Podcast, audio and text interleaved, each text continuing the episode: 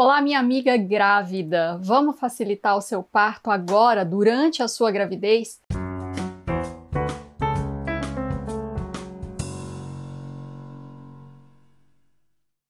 Então, se você já chegou nas 37, 38, 39, 40, tá desesperada, esse vídeo talvez não vai te ajudar tanto, porque aqui a gente vai fazer um plano de é, médio e longo prazo para você usar na sua gravidez e facilitar o seu parto enquanto você está esperando o bebê, tá?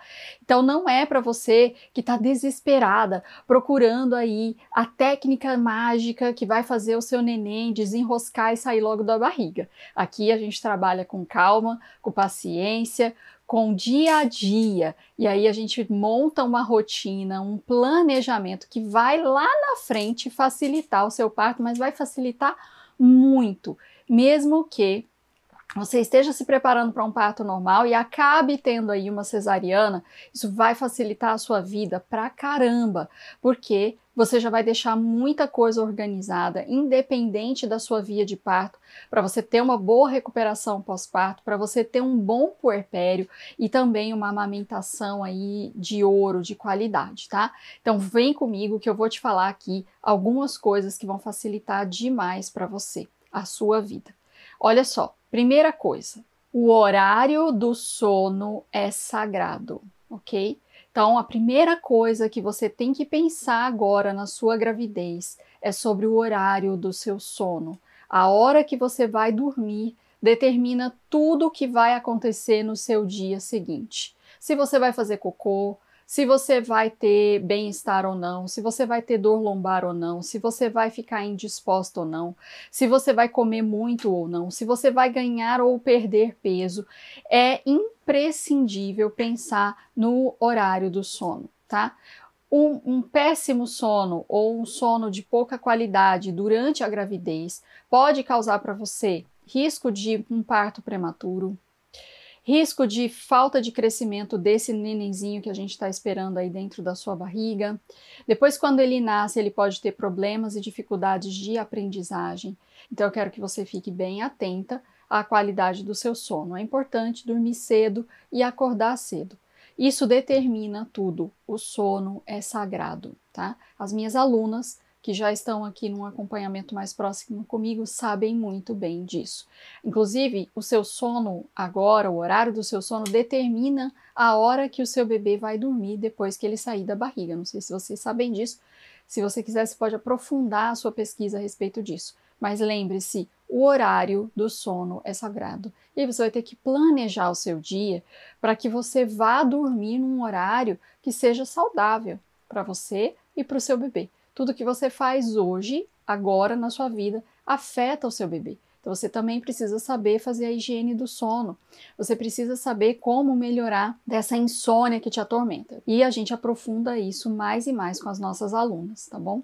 Do curso tenha uma boa hora. A segunda coisa que vai facilitar demais o seu parto lá na hora que esse neném for nascer é você manter um plano de exercícios. Você precisa manter uma rotina de exercícios diária e não lá nas 37 semanas começar a fazer caminhada, andar no meio fio, acho que vocês já devem ter visto, né, que eu mostro essa técnica de andar com um pé em cima e um pé embaixo. Tudo isso é, são atos desesperados no final da gravidez de trazer esse bebê e de facilitar esse parto, sendo que você poderia ter feito isso diariamente. Por isso que a maioria de vocês que já me conhece sabe que eu recomendo que você faça caminhadas aí de 30 minutos para mais e pelo menos 100 agachamentos por dia. Isso é o básico do básico, tá? Do seu plano de exercícios.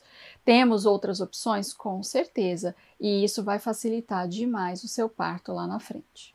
A terceira sugestão aqui de algo que melhora demais a sua experiência de parto são técnicas de respiração. Se você é, não sabe fazer uma respiração diafragmática e utiliza apenas a respiração torácica, que é essa aqui, ó, que você respira curtinho, usando só a parte aqui do tórax, você não sabe usar o seu diafragma, você não sabe encher o seu diafragma, você não sabe controlar o seu estresse, a sua tensão, a ansiedade utilizando apenas a respiração, você precisa aprender essas técnicas de respiração. Porque lá na hora do seu parto, quando as contrações começarem a vir e elas são como ondas, elas vêm, têm um pico, depois descem e acalmam. Você não souber utilizar essas técnicas de respiração, você pode inclusive prejudicar o seu bebê, porque cada vez que você inala e você exala, você manda oxigênio para o seu bebezinho através do cordão umbilical. Então, o bebê ele não respira dentro do útero, ele precisa da sua respiração. Esse é um dos fatores pelos quais você precisa aprender técnicas de respiração durante a sua gravidez para facilitar o parto lá na frente, tá? Então, esse seria o meu terceiro conselho para você: trabalhar técnicas de respiração. Quarta coisa que é imprescindível você ir fazendo agora para chegar lá na frente e facilitar muito seu parto planeje suas refeições. As minhas alunas sabem que a gente vai precisar tirar algumas coisas que intoxicam e que atrapalham o parto e vão colocar outras coisas que ajudam e facilitam o parto. Elas fazem um plano alimentar e elas mantêm a geladeira funcionando de forma que sirva para que elas façam aquilo que é certo para facilitar esse parto. Então, se você planeja as suas refeições, inclusive lá no momento do parto, você tem refeições prontas. Antes de você sair para a maternidade, você já está ali, né, com uma, alguma coisa que você gosta, que vai sustentar, que vai te dar força, que vai te dar ânimo, prontinho já na sua geladeira. Então, esse planejamento de refeições, ele facilita a sua vida na gravidez, facilita o seu parto. Tem alguns alimentos que atrapalham demais a evolução do parto e você precisa fazer a retirada desses alimentos. E tem alguns alimentos que vão ajudar muito a facilitar esse processo.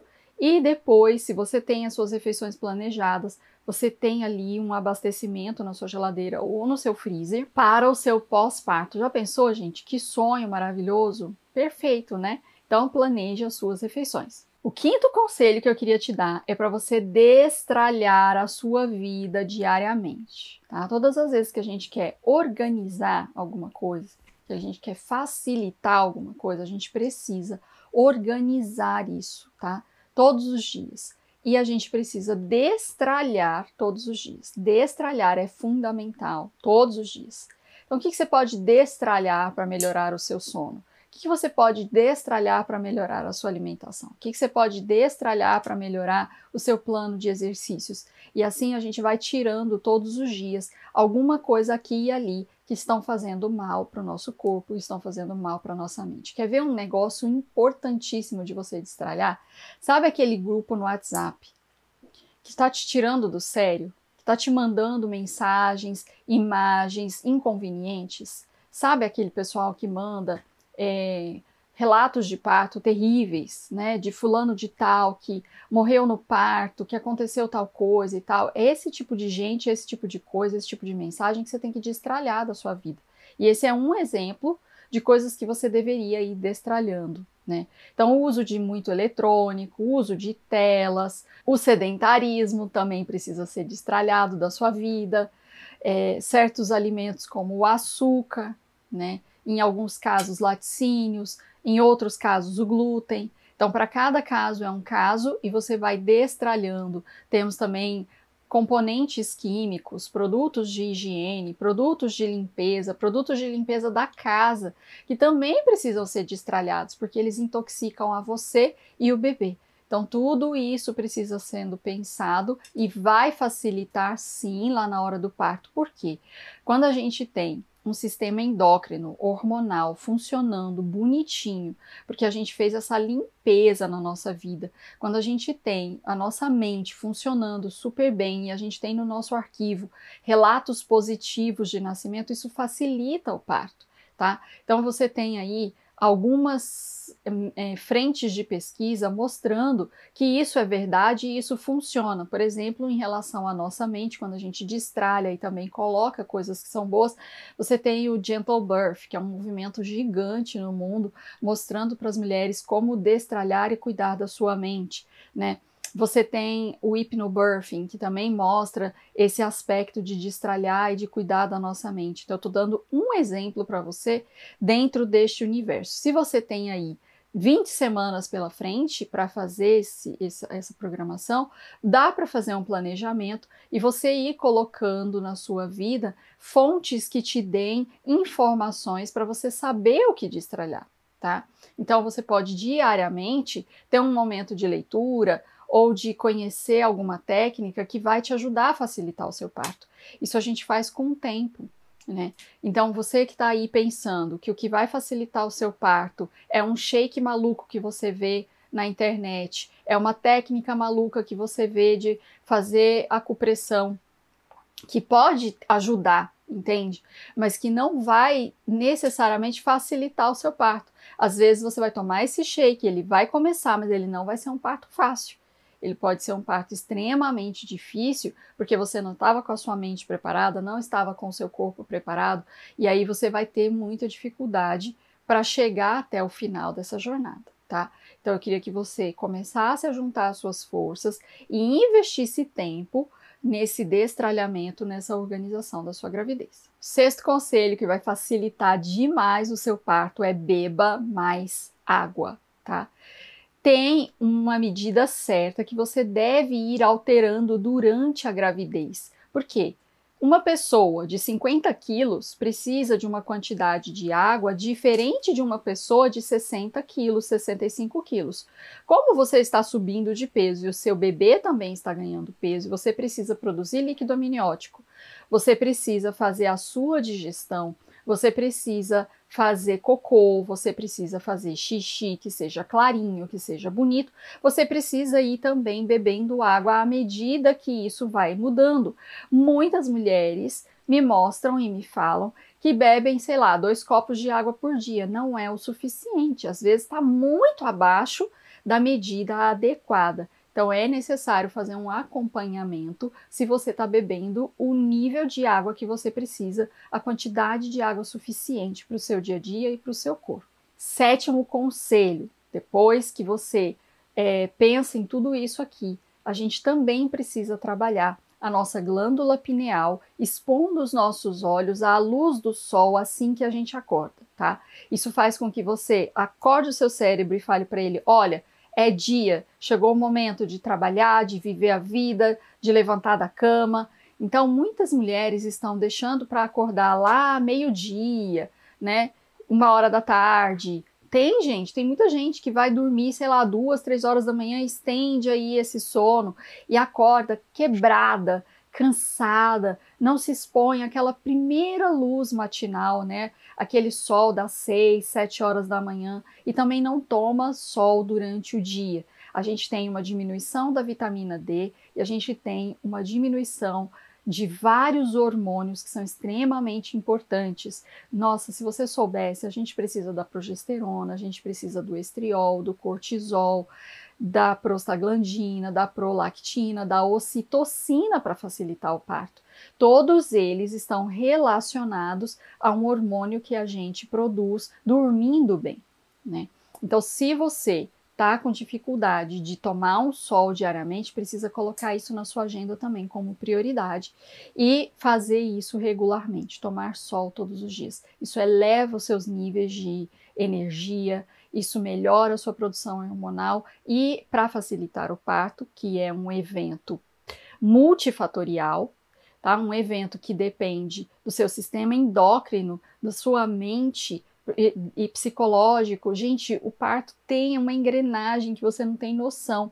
Então, para facilitar isso, a gente trabalha em todas essas frentes, dando para o nosso corpo o suporte necessário para ele conseguir fazer essa viagem o dia que tiver que fazer essa viagem, tá? Oitava orientação que eu acho fantástica aqui é para você manter o seu guarda-roupa funcional, tá? Eu não sei se você está aí é, correndo atrás de roupinhas de grávida, né? Aquelas roupinhas que vêm aqui em cima assim, forma aquela barriguinha e você olha e fala, ai, não gosto dessa roupa. Aí você tá só na calça legging, você tá só naquela calça jeans com aquele elástico aqui, aí bota um camisetão, aí você olha no espelho e fala, ai, eu tô tão feia. Existem maneiras de fazer o seu guarda-roupa ser funcional e eu tenho uma novidade gigante para aquelas meninas que são minhas alunas, que a gente vai incorporar no nosso curso também um guarda-roupa funcional, uma maneira de você melhorar essa parte aí e você se sentir grávida e linda, grávida e arrumada, grávida e tendo controle do seu guarda-roupa, sabendo o que vestir até o final da sua gestação e também ali no seu pós-parto. Porque eu acho que isso é uma dorzinha que a gente sente durante a gravidez e que a gente nem sabe assim, o que, está me incomodando? Aí olha no espelho, aí olha no guarda-roupa, não tenho nada que vestir. Então a gente pode melhorar essa funcionalidade do seu guarda-roupa. Por que, que isso vai facilitar o seu parto? Porque você fica bem com você mesmo, entende?